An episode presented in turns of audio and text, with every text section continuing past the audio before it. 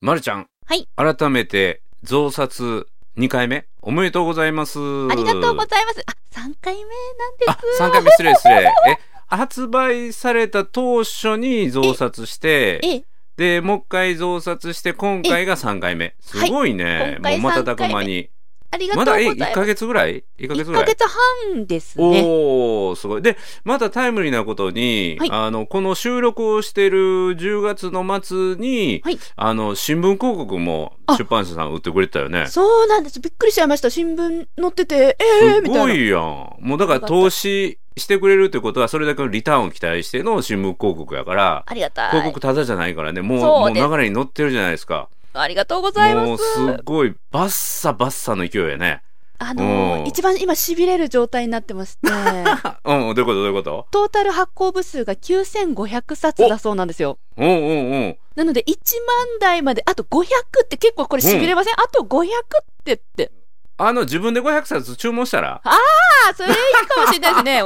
い や、そういう理屈じゃないからねで。みんな全に買っ国てで流通されてる本がまだ、 あの、戻ってくる。だから、普通ってこれ、あの、専門家しか、だから出版した人、著者しかわからないんだけど、はい。今9500冊の本が全部売れてるわけじゃなくて、そう全そう国の書店であって、それがダブつきそうやったら増刷されないんですよ。はい。うん、だからこれは出版社に返品されることはないなっていう安心感がある上での増刷やからものすごい勢いに乗ってますよ。ありがたいやっです。ねありがたいです。うん1万冊まであと500。うん。でね、まるちゃんの勢いを感じさせるもう一つのね、出来事っていうかほう、あの、まるちゃんが今日ブログというか、あの、Facebook の投稿で上げてくれた記事からの、あの、シャベリーズの、あの、あれは何になるのかなあの、記事あれはですね、私が、うんえっと、うちの会社のホームページに毎月掲載していうるんコラムになりますおーおね。ーおーこれはずっと掲載し続けるもんだよね。Facebook のに流れていくもんじゃなくて。はい。だかそうら、この収録のぜひね、あの、紹介文の中にそのリンクを貼っておくので、これは一人でも多くの人がね、見ると勉強になるような内容で、です嬉しすい。ごいなと思った。嬉しうい。ん西村さんのフェイスブックでもシェアいただいたって。そう。聞きましたもうもうもうこれは読んどいた方がいいよということであ、りがとうごあざいの、ます。紹介しました。だから、この音声を聞いて、えーまだ読んでないっていう人は、ぜひね、あの、リンク先からクリックしてもらうと、ほーっとなると思うので、まあ、褒め立つっていうのは価値を発見して伝えるっていうことで、どれほど価値のあるものでもその価値が伝えなければ価値は存在してないと一緒。あるいはそのもの自身が存在してないと一緒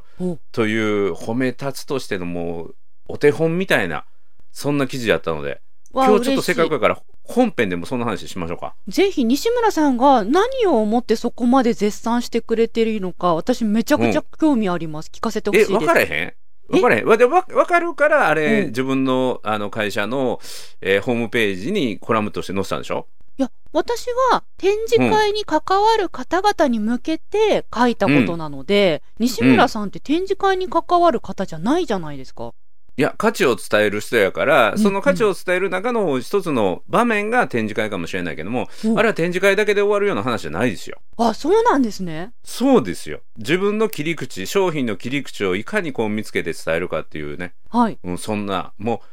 う、褒め立つそのものに関わるような、そんな話ですよ。ぜひ本編でじっくりとお聞かせいただきたいです。いきますか。 はい、はいお願いいたします。では。褒い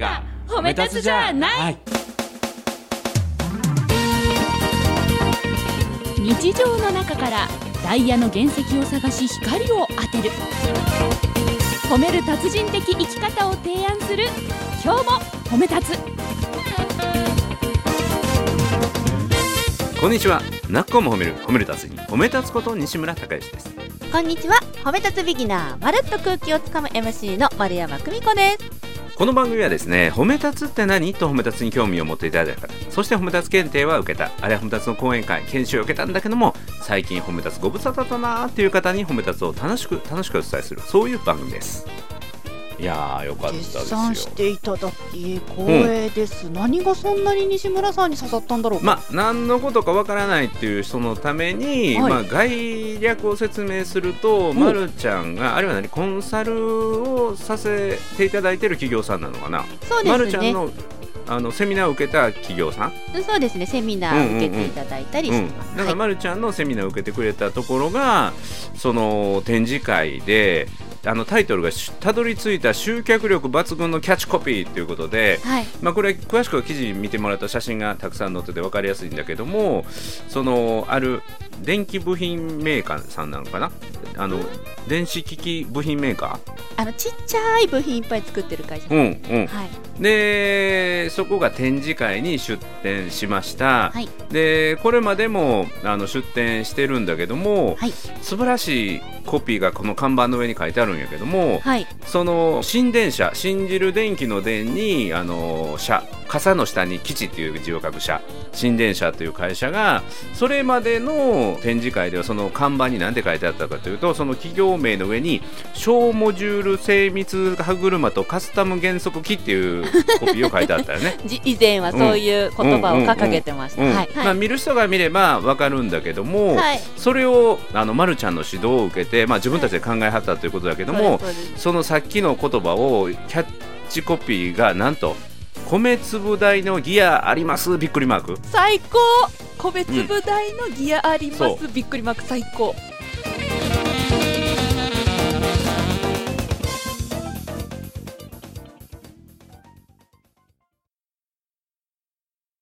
もうもうそれであのいっぱい行列ができるぐらい人が集まってすごかっで近くまで行くとルーペが置いてあってえ米粒が置いてあったてそうそうでその横にそれよりまだちっちゃいギアはいが部品並んでいて、置てあるはいそうみんながその拡大鏡を虫眼鏡、固定された虫眼鏡で、はい。あのそのギアを見ていくっていうね。覗き込んでくれて、うんうん、でまた、あのーその配布されるパンフレットはい。パンフレットにビニール袋の袋詰めで、はい実際の米粒、はい実際の炊く前のお米ねそう生米一粒とそれよりまだちっちゃいギアがサンプルとして入れてあるっていうね、そう最高これすごいよねすっこのすごいイでンすよパクト。もう新電車さんも毎年毎うん年頑張って考えてチャレンジしてくれて、もううんこれは素晴らしくてコラムにしてまとめて皆さんにお伝えせればと思って書きましたも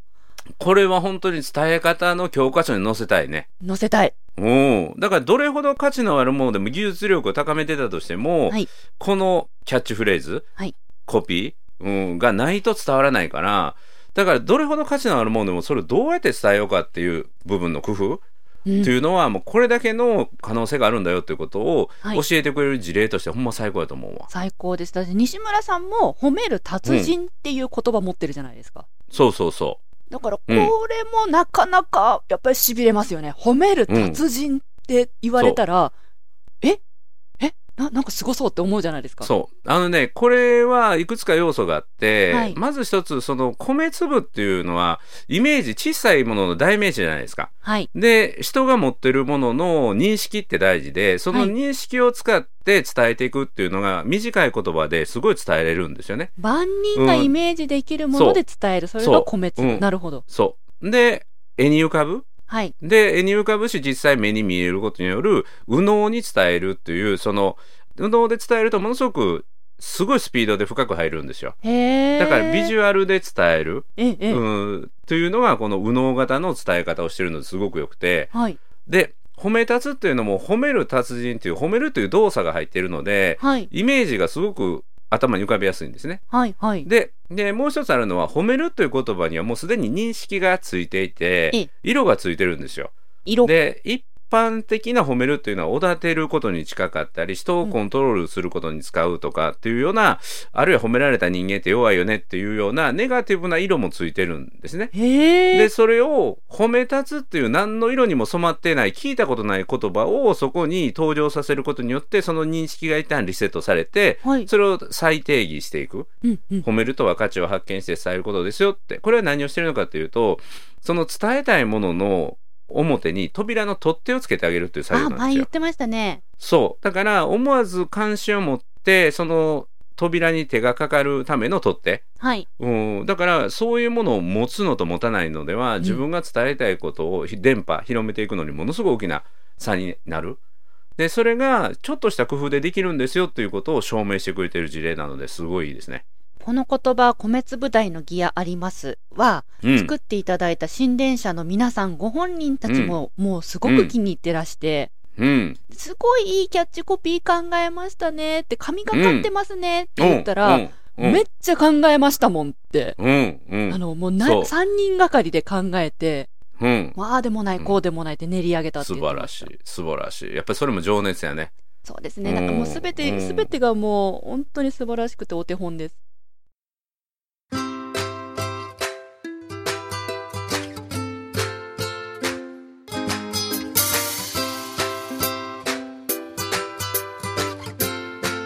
今日も褒め立つ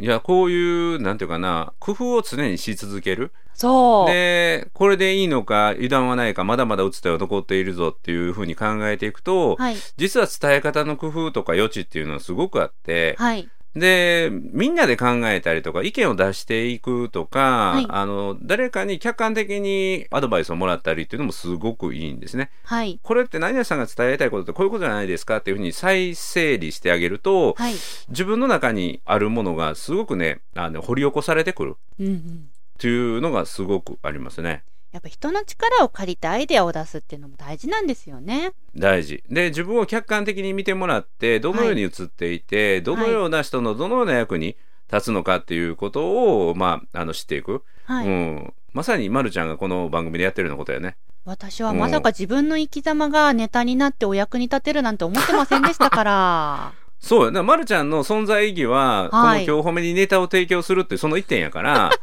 いろんなおもろいことしてくれないと平平凡凡な日常というのは一番あの貢献が少ないからいっぱい ねポテトフライ買ったら全力で走ってもらわなあかんしあの体重は確実に増えといてもらわなあかんしみたいなねあのいろんなネタの提供はありますよね。皆はいさん、今のお話は西村さんの本音でございまして、番組の録音が回ってないところで も私うん言われ続けている言葉です。そうはい。そう。もう常にネタの提供ね。いや、ほんでね、話を戻して、い自分の価値っていうものを周りに相談して見つけていくっていうのをね、今リアルにしている人たちがいて、はいそれが、あの、褒め立つ認定講師コンテストに出場される15名の方が、はい全員が、あの、僕と、まあ、30分ちょっとの個別コンサルっていうのをやってるんですよ、今。ええで自分のそのコンテストの、まあ、予選10分間なんだけどもそのはい10分間の内容というものの相談をね個別でこう受けていくんだけどうも、ん実は僕がやってるのはその、えっと、プレゼンテーションというかセミナー10分セミナーの内容についてはいあのアドバイスしてるんじゃないんですよ。で何をその人が持っている価値、はいはい価値コンテンツは誰に一番ヒットするか、うんうんでその誰に伝えたいかっていうことをより明確にしてもらって、はいでそれをさらに磨き込んでいくでそのためへにーどういう表現っていうのはもっと深いところをやるんですよだから、うんあの10分間のセミナーに挑戦の背中を押すんじゃなくてその人がこれから一生涯かけてう、んうんあの深めていって広めていきたい内容と出会っていただくっていうそういうコンサルをしてるんだけどはいそんな中でねもういろんなあのそれこそ僕もキーワード探しをずっとするんよ。ああそうでなんです何ね々さんがすることってこういうことだよねっていうふうにはいこのキーワードを出してて今日も5人のコンサルをしたんだけどええもうだからね終わる頃にはもう今がそうなんだけどももう脳がカラッカラですよね脳の酸欠状態でもうはい甘いものがもう食べたくなるみたいな、ね糖分取らないと。そうそうで今日もねいいのがいっぱい出てきて4個目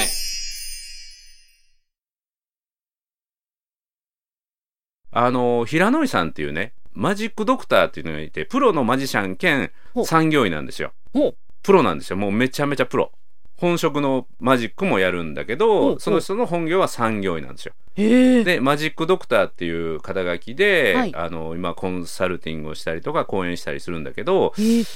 それのね一行キャッチフレーズが欲しいっていうんですねマジックドクターとは別に。そう、はいでその人の部下に当たる人が僕から一行キャッチフレーズをあの添削してもらって、はいそんなんがいいって言うてねそんなんが僕も欲しいって言ってきはったんですよほうほでその僕がアドバイスしたのは「笑顔のファンタジスタです」っていう一行キャッチフレーズをう。持っ笑顔てるの人フがいァてンねタジスタ。はい。うん、でその人は元サッカーをしててね、で今はそういうカウンセリングみたいなものをやってて、はいで自分で自分の笑顔ってもともと好きじゃなかったんだけど、へえ今は自分の笑顔は好きになってでたくさんの人に笑顔になってもらう、えーそういう仕事をしていきたいっていうことだったので、はいえーまあ、笑顔のファンタジスタだったら自分で終わってしまうよねってだから、あなたの生涯最高の笑顔をアシストしますっていう一行キャッチューズにしたらって。うん、あなたの生涯一の生涯最高の笑顔をアシストする何々ですっていうねそれがいい動きが見えてすごくいいですって言ってうん言うので、じゃあ一緒に考えましょうかっていうことになってでいろいろ聞いてったんですよ。はいで聞いていくとね僕その人の中ですごい違和感というかちょっと違うなというところがあったのが、はいその人ね、マジックめっちゃ得意なんだけど、うんうんで、それいろいろ聞いてったんですね。はいで、産業医の中でも、そのはいメンタル不調者を、もう会社の文化を変えることによって、ほうメンタル不調者をなくしたいっていうんですよね。そういうことに取り組んでる人なんですよ。はいただ、そのマジックとしてその人が得意なのは、目の前で一人二人を相手にして、はいうおーってびっくりさせるような、うんえーカードが思い通り出したり消したりとか、うわもう本当にもうこの距離で見てても全然わからないようなそん恐なろしマジいックするのめっちゃ得意なんですよもうプロなんですよもうはいどいつでも道具持ってて、はいあのもうマジシャンの持ってるトランプ台とかシュッと出てきてそこでやりだしたりとかねへでえ本当にもうミスターマリックが目の前にいるようなことをするんですよはでその産業医としてやってることとマジックとやってること僕の中でちょっと違和感があったんですよあはい何かというとね組織を変えるよううんなうん文化を変えるマジックはいというのは実はイリュージョンなんですよ。めちゃめちゃ大掛かりな仕組みが必要なんですよ。ほううん、それに対してその平野井さんっていうマジシャンとしての平野井さんはクロースアップマジックが得意なんですよ。でこれ聞いたんですよ。うん、でイリュージョンってだから僕が最終的に彼にプレゼントした名前は何かっていうと、はい組織の雨雲を消すマジックドクター平野井圭一ですっていうのをどうって言って、はいで雨雲を消すっていうのは、うんイリュージョンの世界なんですよね山が消えるとかビルが消えるとかねえ、イリュージョンとマジックって何が違うんですかそう僕それ聞いたんですよはいはいならイリュージョンっていうのはマジックの一ジャンルイリュージョンはマジックの一ジャンル。うんはい。でマジックにはいくつか種類があって目の前の23人の人をはい。びっくりさせるサプライズをするのはクロースアップマジックへえ。クロースアップ、だから至近距離のマジックほう。で10人とか20人だとサロンマジックほっていうのがあってでもうちょっと広くなるとステージマジックっていうのがあってほう。でもっと大掛かりなもうそれこそビルが消えるとか、はいはいえーそういうもう大掛かりなもうラスベガスとかでやってるのをイリュージョンへえ。引そういう田天候とかねがやるのをイリュージョン名前がと定義があるんですね。 初めてあ知るりんまでしすた。よあるんですへーよだから平野井さんはおうあの実際のマジックはクロースアップマジックが得意なんだけど、ええええ自分が産業医として会社に魔法のようなマジックをかけるようなことはもうイリュージョンの世界。なるほどうん、でさっきその雨雲がなぜどうつながってくるかというと産業医とはい町医者というか、はい僕らが病気になってかかる医者の役割って違うんですよ。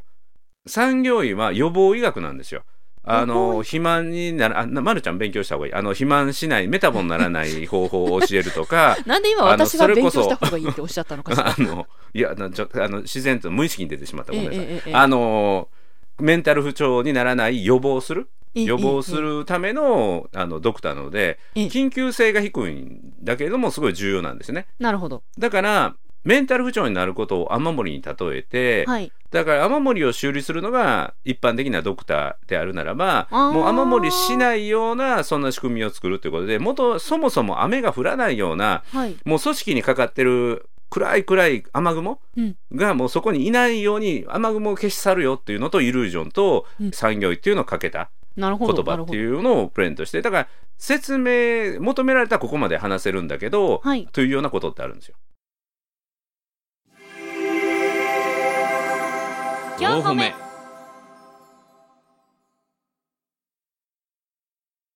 確かにそうですね。なんか例えを入れるというか。そうそうそう。はい一行と出会うだけで、なんていうかな自分のねワクワク感がすごい広がる。うん。でもう一人今日お伝えしてもうあなたの言葉にしていいよって言ってただこれは褒め立つ協会全体としても使わせてねって言って、はいある人のコンサルをしてて出た言葉があってね、はい褒め立つが企業においてどんな役割をしているのかっていうことの一つの説明のあの文章なんですよ。でこれは、企業を活性化することをはい求めてる人にはすごい響く言葉っていうか深い言葉なんだけど、はいそうじゃないとちょっと響かないかもしれないんだけどあの褒めたつがやってる企業研修っていうのは何かというと、はいミリ単位の賞賛で賞賛っていうの褒めるね、はいミリ単位の賞賛で個人のメートル単位の成長を引き出しておうそしてキロメートル単位の組織の成長を実現するおうこれが褒め立つがやっていくことだから賞賛はミリ単位よくそうやって思いつきますね、ほんと。うん、で賞賛はミリ単位やから見えないぐらいのものが大事ちっで、ちゃいちっちゃいのですそうね。そうそれは例えば挨拶プラス一言足すとか、はい。話の聞き方を意識するとか、はい。会話の中で名前を多めに織り込んで喋るとかやれることっていっぱいあるんですよ。はい。でそのミリ単位の賞賛を組織に満たすことで、はいもう人のメーター単位の成長の顕在化おもうメーターでし成長してると目に目に見えるじゃないですか。はいでそれを実現することによってもう組織全体ではもうキロ単位の成長、あは のいキログラムじゃないですよキロメータキー、ロね、メートルですキね。ロメーターのもうその成長を引き出すことができるでその実例がこうなんですよっていうのを並べていくっていうね、うん、もうその言葉と出会ったもう認定講師さんはもうねもううおーっともう目が輝いてたねだってそれでセミナー組めますもんね全国の公演回れますよね、そうだから賞賛はミリ単位でミリ単位の賞賛を満たすというとやれることってものすごいイメージできるからはいすごい多くの人に勇気もらえて、はいでメーター単位の個人の成長の顕在化っていうとなんか目に見えるじゃないですか。はいうん、だからこのように目に見えるような絵が浮かぶような言葉を作ってあげると個別部大の義ありますじゃないけれども、はい多くの人にやりたいこととかやれることっていうのが適切な形で届くのではいこの言葉の力ってすごい実はすごいものがあるんですよね。大切ですよね。なるほど。イメージがつくとか、うまく例えと合ってるとかっていうのがポイントですね、きっとね。そうだから認識を仕入れていくとこれも前話したかもしれないけどもはい。だから米粒大っていうものが持ってる認識、はい。うん、それとギアっていうものが持ってるイメージっていうののそのギャップ、はい。うん、でそれが実際に目に見える形っていうところうでんすごいインパクトがある。 4歩目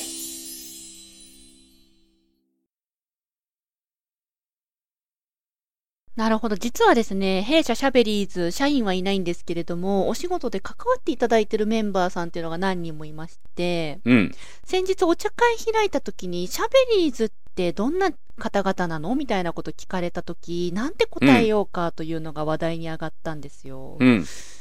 でシャベリーズの代表は丸山さんなので、丸山さんを軸に言語化してみようってみんなでこう、ワイワイやってましたところ、一つの答えに行き着いたんですが、うん、それがですね、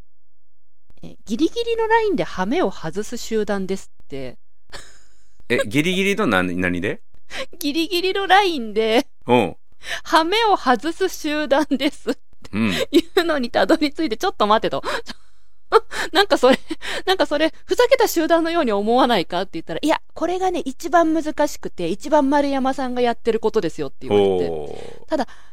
あの、今、その米粒大のギアあります並びに、西村さんのコンサルの事例を伺ったところ、うん、やっぱりこうマジックとか米粒大とか、うん、えーミリ、センチ、うんキロメーうトんルっていう風に、なんか万人の方々がわかる言葉、イメージ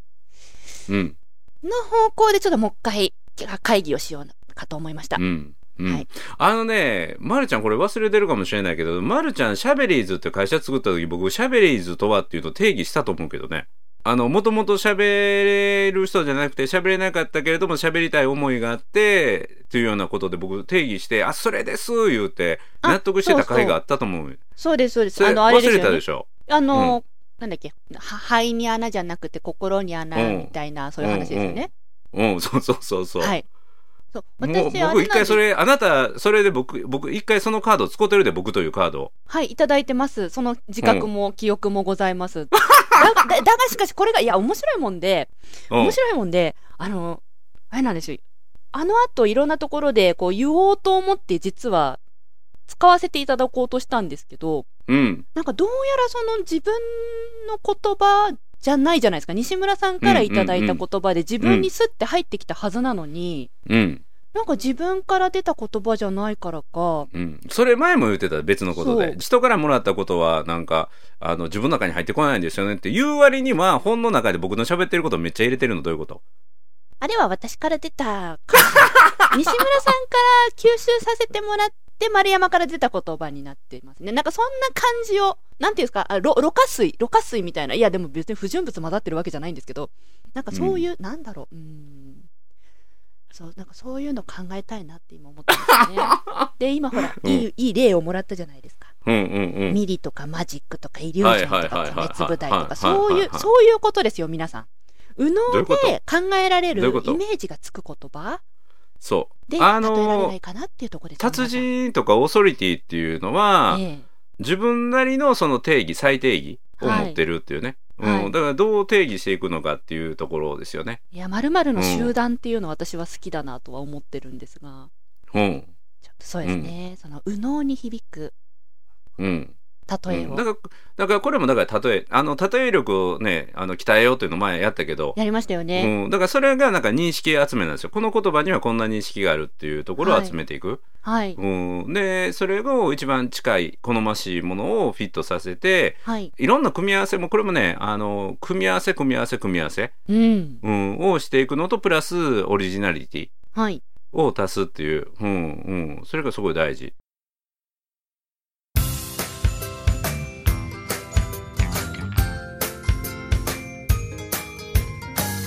褒めるだけが褒め立つじゃない今日も褒め立つ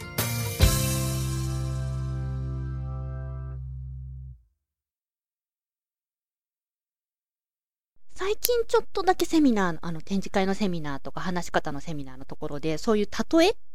がん、使えるようになってきて。うん、アンケートに書いてもらえるようになったんです丸山さんの話はね、あの例え方がとてもわかりやすいみたいなおーあそうなんですねって修行してるんです、私って言ってるんで すけどうん本当これそう積み重ねでできるようになるのかもって思えてる段階です、そうそう例えばほんまに両稽古というか回数はいをやってやってあこの例えが分かりやすいなっていうのをあの集めていくだからアンケートでこの例えが分かりやすかったですっていうのはまたもう一回使えばいいしはいだから僕も例え一つのお話で23個例え話するんだけどへえあ最後にこれだけ残していこう他は捨てようというのもいっぱいあるよ。え西村さんレベルになるとその今だったらポンってあの、うんどういうふうに例えられるかなポンってこうひらめく状態なんですかねいやいっぱい引き出しに入れてる感じ。ああ引じきゃあ出し今まに入れでの引てき出しいっぱい入れて入れて入れて入れてそうそうで足していく足していく足していく。見るものすべて例えだったらどうなるんだろうみたいな修行期間があありまそうしたそうそうこれと似てるのは何かなってこれが構成する要素はこれだなって。これと似てるの何かな、ううん、だからその言葉が持つ、えー、とイメージはいでそう因数分解するように分けていく、はあ、うん、因数分解ですって皆さんそうその言葉が持つ認識を構成するはい要素イメージを分けてでそれと重なるものをこうつなげていくっていうなるほどうんなるほど、もうもうすっごい頭使ってますよね本当になんか1分1秒全部ちゃんと頭使ってますよね西村さんずーっと考え続けてるずーねっ。と考えてますよね本当ずっと考えてますよね、うん、話してて思いますもんどういうそこのと結果やっぱりキャッチコピーとかああいう、うんそのどういう人ですっていう例えのところにつながってきてるそうそうそうとで思うその時に大事なのはあの空振りを恐れないどんどん打席に立ち、はいバットを振り続ける言ってみるやってみるそうそう。使っで、てみる野球のルールは三振でバッターアウトやけど、はいもう100進セーフみたいな。100進でワンアウト。で、チェンジするには100アウトみたいなね。へえ、はいはい自分が立ち続けて振り続けてる分にはもうどんだけ立って振っても OK みたいな。なるほどなるほど、うんうんで、そのうちクリーンヒットが出るし、うんうんもうそのうちホームランも出るかもしれないけどい。や、まさに新電車さんが本当そうですよ。だって、ああ1年にそうそう1回の展示会でお金かけて、人うん投入して、みんなでやろうっていう時に、やっぱり、多くの会社さんが一うん発なんですよ、成功を求めるというか。ううんうんん初回の1回で大成功をしたがるんですけれども、新電車さんも例に漏れず、やっぱりそうだったんですね。うんうんうんそうただ、えっと、こればっかりは私が正解を言えないし、うん答えは全て現場にあるので、やってみないとわからない。うんで、毎年毎年折れずに、もうバうッんとふ、振りまくってくれて、新電車さんは。うんうで、ん今年やっと3年目うん。素晴らしいものができたので、うんなんか、いいお手本を見せてもらっていやますーね。もうこれが今度ね業績向上に間違いなくつながるやろうからすごくいい事例になるね。はい、ちょっとまたどんな効果があったかも聞いてみたいと思います。ねいやぜひぜひあのまず、えっと来場者というか名簿の取れた数なんかも圧倒的に前の表現の時とこれでは違ってると思うから。そうです、そうです。何倍って言ってたかな ?4 倍か5倍かぐらいすは違ごいじゃなういっでてすか肌感覚ありますって当う日んうんうんうんおっしゃってましたね。はい。うん、だから今までだったら、えっと、本当に専門家とかぴったり自分の業界の過去の顧客で専門用語分かる人しか来なかったかもしれないけども逆に広がった分だけこの技術こういうことに使えませんかっていう新規の依頼にもつながってくるからすごくいいと思いますよ。やっぱり伝わる言葉を持っておくっていうのが重要なんですね。うんうん、なんかもう下町ロケットの小説の中のワンシーンみたいよ大逆転。もうね、感動して本当涙出そうになりましたもん。素晴らしすぎて。うんうん、素晴らしい。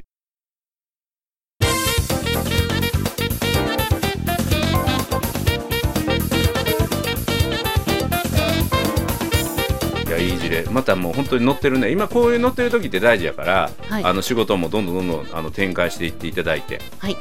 い、いい流れに乗ってくださいバッサバッサと、バッサバサと。一バッ旦サあバサとと500冊で1万部に乗りますので、うんはい、またうんご報告できたらと思います。はい、もうもう500なんかもうあっちゅう間やから3万やね そん3万そんなまずは3万まあ、まあいいんですよ、私今、あのーあれ、前々回の配信をね、お世話になって以来、あの、100万部っていうのは頭の中にあるんで、あ、うんやっと100分の1来るかって思えるようになりましたんで、うんはいそうそういいですいいですもうあの三まずは3万ですよね、はい、通過点でまたパーティーしていただいてその時はもう間違いなく行きますのでありがとうございます。楽しみはいということで「なっこも褒める褒め立つに褒め立つこと西村孝之と褒め立つビギナー、まるっと空気をつかむ MC の丸山久美子でした。今日も褒め立つそれではまた次回